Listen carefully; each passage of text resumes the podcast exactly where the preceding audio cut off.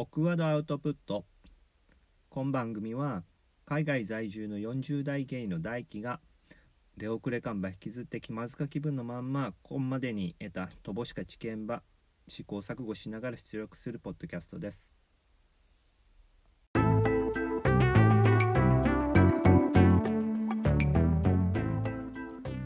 オクワードアウトプット第2回始めるけんね。今回はオーストラリアであったっちゅうある人のオクワド体験は聞いてやらんね。語りは標準語やけんが聞きやすかやろ。あちなみに今話はあくまである個人の体験談やけん。この番組が語られる内容にあるもろもろの恋は推奨するもんやないけん。そこんとこよろしゅうに。そんだらどうぞ。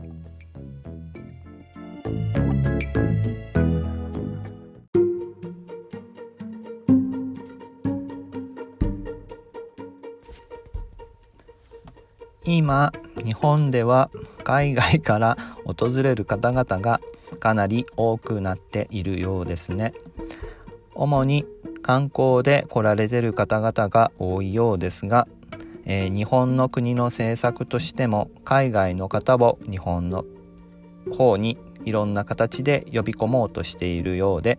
外国人労働者という言葉が以前より随分多く聞かれるようになったのではないでしょうか。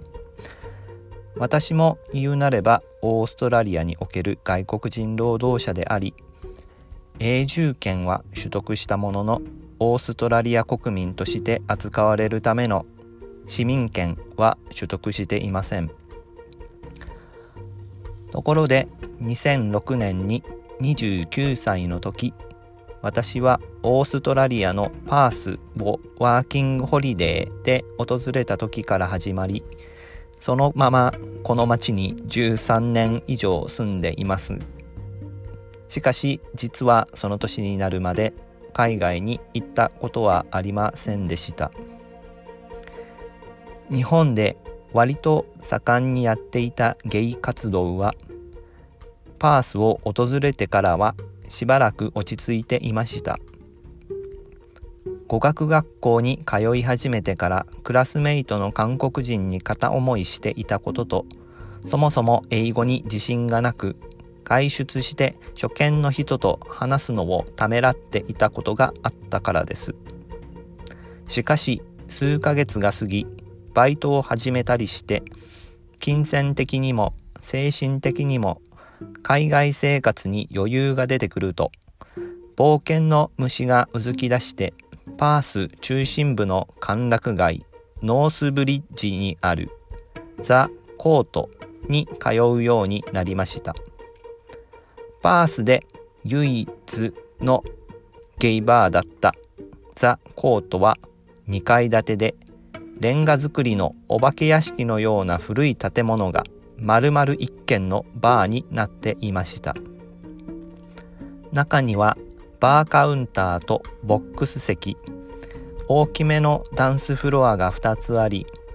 80年代から90年代のベタベタなポップスがやかましい場所でした。そのバーにいつも一人で来ていた私は初老の白人男性から飲み物をおごろうかと声をかけられたりすることがたまにあったりしました。しかしワーキングホリデー協会で女性向けに教えられていた。バーでおごられる飲み物には薬が入っている。という注意喚起が頭にあり身の程もわきまえずにかたくなに断っていました。そんなコミュ障の私が若くてルックスの良い男性から声をかけられることはなくもちろん声をかける勇気もなく私はいつも一人で飲んで踊って帰るだけでした。それでも退屈な夜を過ごすよりはマシだとバーに足を運んだある週末の晩20代前半というぽっちゃり体型の白人男性に声をかけられました。日本人の平均身長程度の私と同じくらいの背丈で白い肌にそばかすのあり童顔で巻き 童顔で短い巻き毛の金髪が印象的でした。若い白人男性に声をかけられたことがなかった私は嬉しさと緊張の中ビールを片手にしどろもどろに彼と英語で会話をしました。若いながらに結構なほけ加減の彼は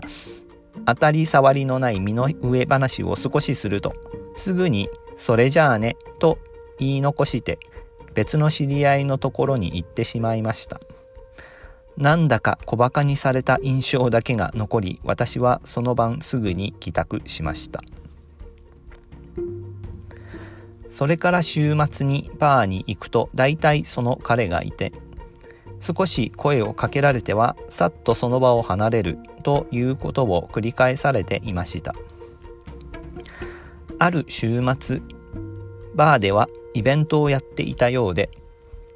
普段より混んでいました。人混みをかき分けて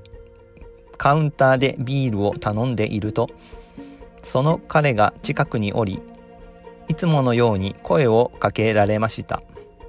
まだ夜もそれほど更けていませんでしたが彼はかなり酔っているようでした。混み合っているからではなく体が密着され彼の目はかなり潤んでいるように見えました。あんたのチンポが欲しいの私のビールグラスが空になる頃彼がささやきかけてきました彼の英語の意味がよくわからないことはたびたびありましたが、そのシンプルな言葉の意味はすぐ飲み込めました。彼は私の手を引いてバーの外に連れ出し、裏手の駐車場の隅にある建物の陰に誘い入れました。私もかなり動悸がしていて鼻息が荒くなっていました。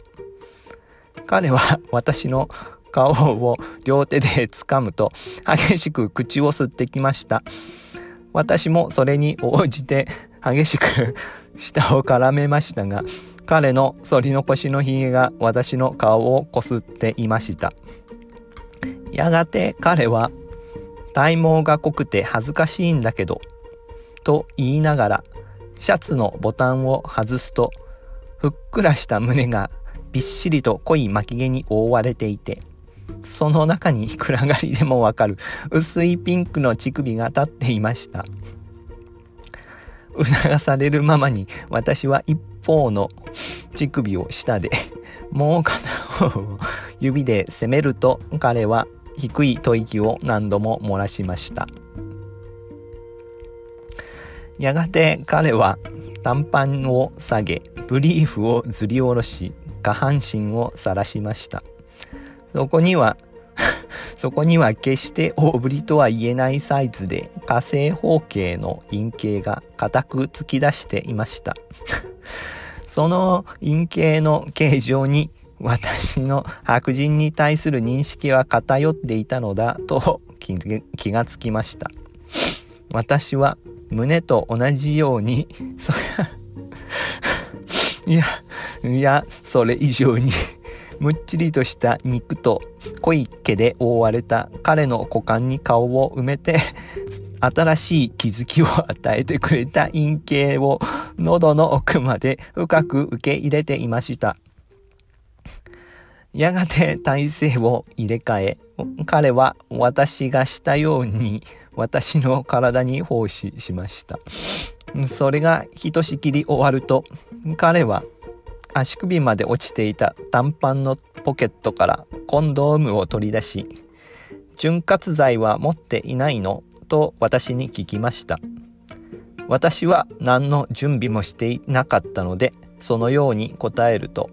唾液で試そうということになりました。私はコンドームをつけ、カラカラになっていた口の奥から粘りのある唾液を出しましたが、とても挿入に間に合うような量ではありませんでした。彼も私に毛深い尻を向けながら、自分の唾液をその挿入口に塗りたくりましたがそもそも挿入口は固く閉まっていて私の先端をそこに強く差し入れようとしても容易に入り込めるものではありませんでした。挿入を諦めた私は彼の背後に回って両手で乳首を攻め陰茎を彼の尻に押し押し付けながら腰を振りました。彼は自分の手で先走り、先走り、その先走りで濡れそぼった陰茎をこすり、やがて射精しました。コンクリートの上でボタボタと音がして、その精液がかなりの量であることが分かりました。シャツの胸ポケットからハンカチを出して、簡単に事後処理をした後、彼は私にも射精を促してきましたが、すっかり満足していた私はそれを断り、身支度をして、またバーで会おうと声をかけて、そのバーを後にし、家路に着きました。深夜1時頃だったかと思います。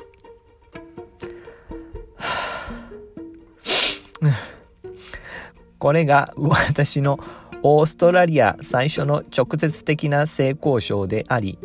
日本、最初の日本人ではない人との性交渉でした。ちなみに彼とはそのバーで、えー、その後も顔を合わせることもあり、声を掛け合うこともしていましたが、正直非常に気まずくてえー、2度目の性交渉の機会を持つこともないまま気がつくと私はそのバーから足が遠のいているのでした。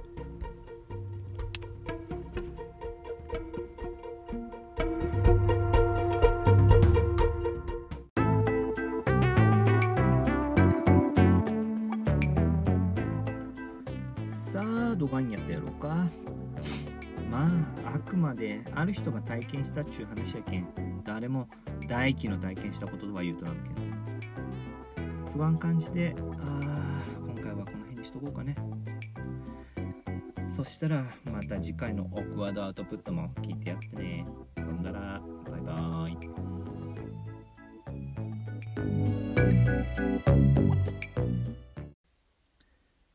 今番組に器用方変苦言肉情もろもろあったらツイッター上でハッシュタグにひらがなで「オクワード」ってつけてつぶやいてやって。あとこの番組で、えー、オクワード体験ば募集しております日常生活の中でも非日常的な時間の中でも気まずいシチュエーションがあったら「ハッシュタグオクワード体験」でつぶやいてやらんねなんか他に聞きたこととかあったらこのポッドキャストのツイッターアカウント宛てに DM して。近々お便りフォームなんかも作ろうち思いよるけん。その時は普通歌も頼むばい。